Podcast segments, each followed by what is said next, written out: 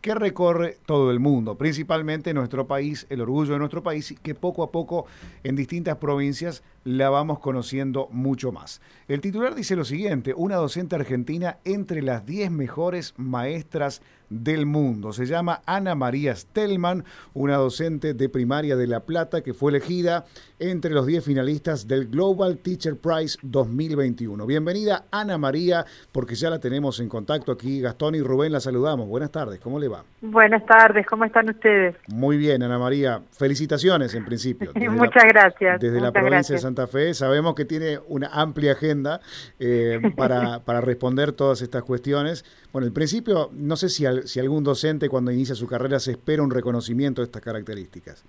Yo creo que no, yo creo que no. Siempre trabajé de manera silenciosa, con cariño, y dando lo mejor por los chicos, como hacemos todos los docentes, ¿no? Pero hoy me toca vivir esta experiencia que la verdad que es, es muy emocionante. Estoy muy feliz. ¿Y por qué le han dado el, el, premio que muchos nos estamos preguntando en este momento? Es decir, ¿en, en qué se especializa en su tarea? Eh, bueno, la fundación lo que lo que hace es valorar el impacto de nuestro trabajo sobre los alumnos y sobre la comunidad en la que estamos trabajando. Y bueno, yo para presentarme hice todo un, un este tuve que recordar y, y andar por toda mi, mi, experiencia, los proyectos que fui desarrollando a lo largo de mi carrera. Y bueno, fui contestando las preguntas que son preguntas muy muy pautadas, muy precisas y bueno, y ellos valoraron de esta manera todo mi, mi ejercicio docente, por eso es, es, tan fantástico, ¿no? no lo puedo creer. Bueno, cuando hablamos del trabajo junto a los niños y niñas, allí en La Plata, ¿en qué sector usted se ha desempeñado? Cuéntenos un, un poco acerca del ambiente, ¿no? Bien, yo soy maestra de, de escuela primaria, eh, de escuela primaria pública, eh, la, trabajo en La Plata, en la capital de la provincia de Buenos Aires, eh, por elección siempre he tratado de buscar escuelas de la periferia, eh, porque considero que son un desafío para, para poder eh, trabajar, para poder ayudar a los chicos a que sean felices, siempre digo eso. Y, y bueno, eh, ahora estoy trabajando en la escuela primaria número 7, Fragata La Argentina, que está en el barrio Hipódromo. Es una escuela de jornada completa con orientación artística. Uh -huh. Ana María, ¿qué, ¿qué, tal? ¿Cómo le va Gastón? Es mi nombre. ¿Qué tal? ¿Y, y cuándo logra ese objetivo? ¿Cuándo los ve felices a los chicos? Y cuando empiezan a trabajar entusiasmados, cuando empiezan a, a cuestionarse y a hacerse preguntas sobre lo que estamos haciendo, cuando empiezan a imaginarse dónde pueden encontrar las respuestas, eh, cuando les empiezan a brillar los ojitos con las propuestas que uno les da. ¿Y esas propuestas, eh, Ana María, por dónde, por dónde pasan? Y yo creo que es la forma de llegar a ellos. Eh, yo creo que la escuela tiene que ser una gran puerta al mundo eh, y tiene que ser, eh, tiene que tener un planteo creativo eh, que les, les facilite herramientas para encontrar respuestas. Y mm. tienen que saber hacerse, hacer preguntas. Mm. es la forma de, de, de hacer que ellos sean ciudadanos críticos que no se queden con la primera respuesta que, que, encuentran y que puedan discernir si las respuestas que encuentran son las que realmente les sirven. Sabe que me, en estos días también hablábamos eh, con una colega eh, que eh, también trascendió porque empezaba a dar sus notas eh, con memes. Eh, en esto de la ah, sí. de, claro en esto de la creatividad eh, bueno, nada más importante, por lo menos de mi manera de ver, para la educación que eh, llevarlos a eso, a que la pasen bien, que la educación sea un momento, eh, un momento lindo de, de, de, de, la vida. Y, es que bueno, la, la por... educación les da la llave para, claro. para poder desenvolverse y desarrollarse. Uh -huh. Entonces y, tiene que, que, ser algo agradable, porque si uno lo sufre no, no es el mismo aprendizaje. Uh -huh. Ana María, ¿y por qué eh, esto de buscar eh, constantemente, tal como lo dijo, los, eh, los lugares o las escuelas que están en las periferias? Es una cuestión personal de gusto, de, de, de aceptar esos desafíos. Siento que los puedo ayudar a los chicos eh, que los puedo entender. A mí eh, cada nene, es, cada alumno es un, un universo que yo trato de, entender y, de acercarle mi ayuda o mi, mi ejercicio como para que ellos puedan salir adelante. ¿Cómo los observa Ana María? Porque no debe ser nada sencillo. Nosotros eh, desde la comunicación podemos hablar del diagnóstico que se hace, ¿no? Pero estar ahí en el terreno es otra cuestión, ¿no? ¿Cómo, cómo se vuelve usted a su casa todos los días? Eh, ¿Qué es lo que piensa cuando los ve a ellos? ¿Y, y cómo cree que estamos, digamos, en relación en el país o si hay una brecha muy grande con las zonas más vulnerables? Eh, la brecha siempre existió, eh, no es que ahora apareció así por generación espontánea. Eh, yo creo que lo que tenemos que hacer es aprender a mirarnos a los ojos, empezar a escucharnos, eh, e, empezar a saber más allá de las estadísticas por qué pasan las cosas que pasan. Hoy con colegas de ustedes hablaba de que puede pasar que un nene no esté yendo a la escuela porque no tiene las zapatillas, no por el asistencialismo de tener que dárselas, pero eh, son soluciones muy simples y por ahí a veces nos quedamos enredados en, en soluciones muy complicadas por no mirar la realidad. O sea que falta una, una mirada solidaria, ¿cree? ¿También? Sí, puede ser mirada solidaria, pero solidaria en serio, no solidaria de... o sea, yo, yo lo que hago es, como dije hoy, cada, cada estudiante es un universo y, saber qué le pasa o por qué le pasan determinadas cosas es, cuestión de verlo, de observarlo, de ser empático, de escucharlo. Este, y ese ejemplo que puse no es un ejemplo que inventé, es un ejemplo que, que yo viví. Claro, claro, claro. Y, eh, es decir, eh, compenetrarse y comprometerse con sus historias. Exacto. Igualmente, eh, yo creo que en nuestro país tenemos un montón de docentes que trabajan de esa manera eh, lo que me está dando a mí la fundación y, mis amigos que me, empujaron, digamos, para presentarme es la posibilidad de tener, eh, tener el micrófono para decirlo, porque creo que lo que nos falta es eh, escuchar más al maestro.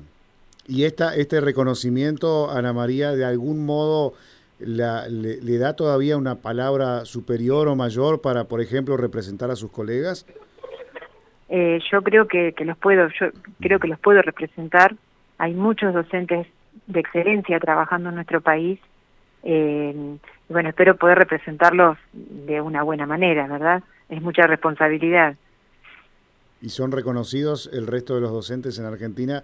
Eh, cuando, me, refiero estrictamente a las, a las luchas eh, que conocemos anuales, ¿no? las, las luchas eh, salariales, por mejores edificios, mejores condiciones de trabajo. ¿Qué opina al respecto?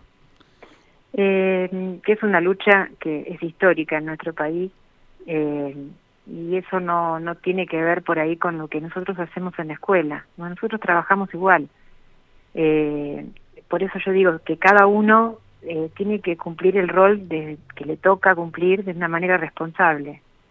Eh, así como el maestro no se puede poner a arreglar un edificio, eh, un, por ahí otra persona que está en, en, en instancias de, resolución de problemáticas no se puede poner a enseñar. Entonces, cada uno tiene que ocuparse de sus responsabilidades eh, de una manera concreta y responsable. Ana María, eh, ¿cómo la pasaron los chicos y, usted durante la pandemia, durante todo ese tiempo que estuvieron desconectados cara a cara? Eh, bueno, yo traté de no estar desconectada. Eh, fue difícil, no tenían dispositivos, muchos chicos, muchos estudiantes míos no tenían forma de comunicarse por WhatsApp porque no tenían teléfono, porque el teléfono llegaba tarde o porque no tenían la cámara. Eh, así que bueno, me fui adaptando a todas las circunstancias, fui adaptando los horarios porque el teléfono por ahí llegaba la noche a casa con los papás que estaban trabajando. Este, así que empecé a dar clase más tarde, arrancaba a seis, seis y media de la tarde, y, y con los nenes que no tenían dispositivos y que por ahí el medio del nexo era solamente a través de un cuadernillo, eh, traté de, de convocarlos al hipódromo, que yo estaba haciendo un trabajo antes de la pandemia ahí en el hipódromo, y bueno, es un lugar, un espacio al aire libre, y con la asistencia, las intervenciones asistidas de animales, que era el proyecto con el que estaba yo involucrada, tratamos de, hacer eh, una revinculación con esos alumnos para que sintieran de que la escuela estaba, estaba presente. ¿Cuántos de sus alumnos tenían dispositivos? Y de mis 37 alumnos, uno solo tenía computadora y tenía aproximadamente 10 o un poco más que no tenían teléfono es difícil entonces, ¿eh? y es complicado. Es complicado, sin ninguna duda. ¿Y cómo, eh, cómo es esa relación eh, entre los chicos y los animales? Usted decía que, eh, si no entendí mal, daba clases en el hipódromo, por lo tanto, ¿había una relación con los caballos? Claro, yo cuando llegué a esta escuela, al estar inserto en el barrio hipódromo y al ser yo nueva en la institución, traté de buscar eh, algún punto de, conexión con la comunidad y como llegué esquivando caballos porque los variadores salen temprano y pasan por la escuela, por la esquina, este, los chicos ven los estud de los caballos que están al lado, enfrente, o viven en un estud, o tienen un familiar trabajando en el hipódromo vinculado a las actividades, eh, entonces, bueno, eh, me acerqué a la facultad de veterinaria, pedí ayuda porque yo no sé nada de caballos, aparte les tengo miedo. y este y bueno, y a partir de ahí empecé a transitar un camino de, de, ver de qué manera los caballos podían ayudarme a estar más cerca de los chicos y que ellos se involucraran con lo que yo quería, que era enseñarles. Eh, en el 2019 trabajé con una profesora de veterinaria, que ella tenía su proyecto en el hipódromo, que era mi amigo el caballo, mi proyecto se llamaba ¿Por qué hay tantos caballos en el barrio? y me permitió atravesar todas las áreas curriculares que yo tenía que trabajar eh, a partir de, cosas de caballos, como decían los chicos. Claro, claro, eh, Aprovechar, digamos, lo que tenía ahí a la vista para... Claro, y lo que pasa es que, eh, bueno, el caso de un nene que, no sé, me decía que era muy difícil escribir, que él nunca iba a poder aprender a leer, eh, pero sabía un montón de caballos porque justamente él estaba viviendo adentro de un estudio. Y, en esa relación de poder decirle a sus compañeros todo lo que él sabía, uh. que fue creciendo a lo largo del año, eh, fue un, motivo y un motor suficiente para que él después se anime a, a, querer leer y lo logró. Y, y me interesa saber, eh, cómo es eh, el impacto, digamos, de esto que usted logró en las familias, porque me imagino que muchos habrán sentido contentos y le habrán hecho algún comentario. Sí, eh, lo bueno es que si yo los hubiera convocado a otro lugar, quizás las familias no se hubieran, no, hubieran participado. son familias que no se van muy lejos de donde, con los chicos, muy lejos de donde viven.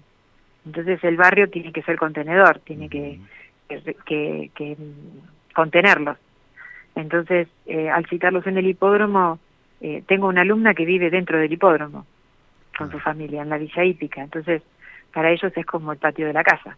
Claro, claro. ¿Y ellos se imaginan, Ana, eh, se imaginan un futuro vinculado a los caballos o, ven un poco más afuera del barrio? No, no necesariamente. Yo trato de que ellos, ellos, por ejemplo, una de las visitas que hicimos, le hicieron un, un reportaje a un jockey que estaba entrenando y bueno, lo invitamos a que venga, los chicos empezaron a preguntar y, las preguntas iban desde, desde si le gustaba ganar una carrera hasta cómo hacía para cuidar el caballo, cuántas horas entrenaba, si era muy difícil, qué necesitaban hacer para poder ser jockey, eh, quién se encargaba de cuidar el animal, dónde se estudiaba eso que para poder cuidar animales.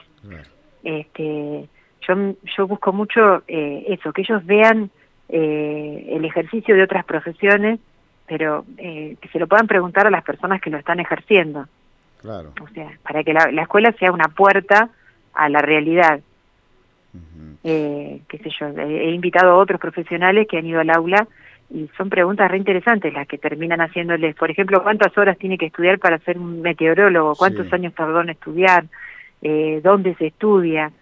Eh, quién fabrica los instrumentos, o sea, vos fíjate la cantidad de, de, trabajos diferentes y de estudios diferentes que hace falta para eso. Por ahí un nene que, que estuvo haciéndole este un reportaje al jockey y me dice yo quiero estudiar ciencias naturales o yo quiero ser veterinario o yo quiero ser jockey. Claro, claro. Y además la eh, esta curiosidad de, los niños y niñas los convierte en grandes entrevistadores, ¿no? En casa nos preguntan, ¿y qué? ¿Y por qué? ¿Y por qué? Entonces ya nos, ah. nos están repreguntando todo el tiempo, lo cual es algo maravilloso. Ana, eh, una última consulta eh, que me queda por hacerle sobre este, bueno, en principio la felicitábamos por el reconocimiento, por el reconocimiento también de, de sus colegas y de gran parte de la Argentina es a partir de ahora, digamos, qué se viene, qué es lo que posibilita este reconocimiento, si es que usted va a poder realizar proyectos todavía más grandes.